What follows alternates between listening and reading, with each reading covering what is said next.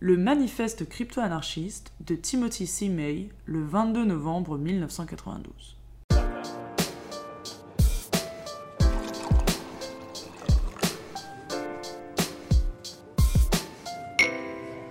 Un spectre hante le monde moderne, le spectre du crypto-anarchisme.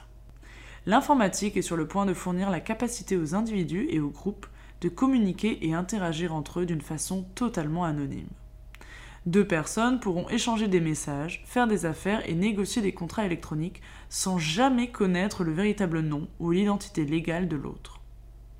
Les interactions à travers les réseaux seront intraçables, grâce au reroutage intensif de paquets chiffrés et à l'utilisation de boîtiers hardware inviolables implémentant des protocoles cryptographiques assurant une presque parfaite protection contre toute forme d'altération.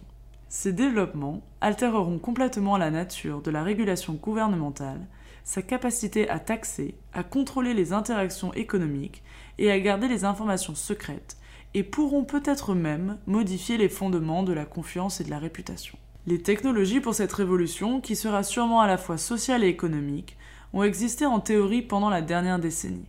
Les méthodes sont basées sur le chiffrement par clé publique, des systèmes de preuves à divulgation nulle de connaissances, et une variété de protocoles pour l'interaction, l'authentification et la vérification. Le centre d'attention est pour l'instant porté sur des conférences académiques en Europe et aux États-Unis, conférences surveillées de près par la National Security Agency, NSA mais c'est uniquement récemment que les réseaux informatiques et les ordinateurs personnels ont atteint une vitesse suffisante pour rendre ces idées réalisables.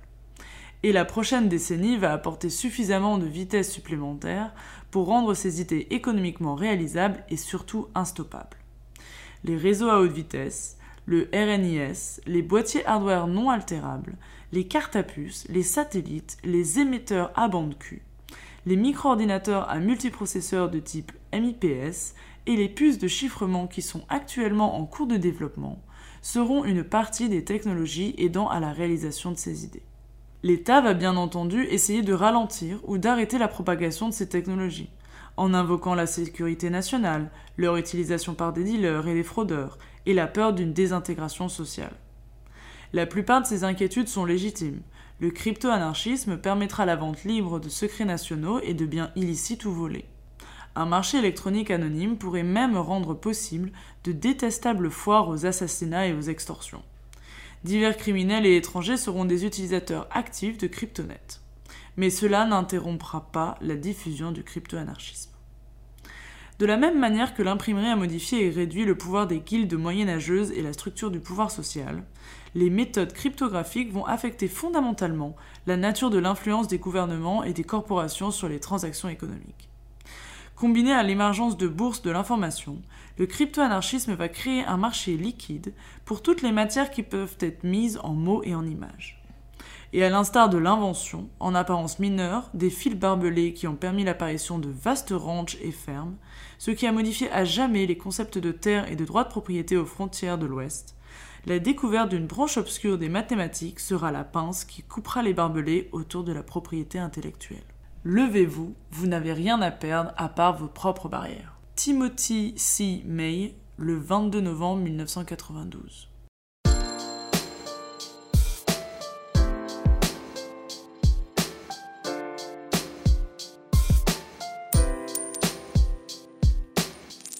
Vous venez d'écouter une production Découvre Bitcoin, lecture par Muriel, traduction par Julien Guiton. Si ce projet vous plaît, n'hésitez pas à vous abonner à notre newsletter ou visiter notre site découvrebitcoin.com. Nous sommes disponibles sur toutes les plateformes de podcast. Bisous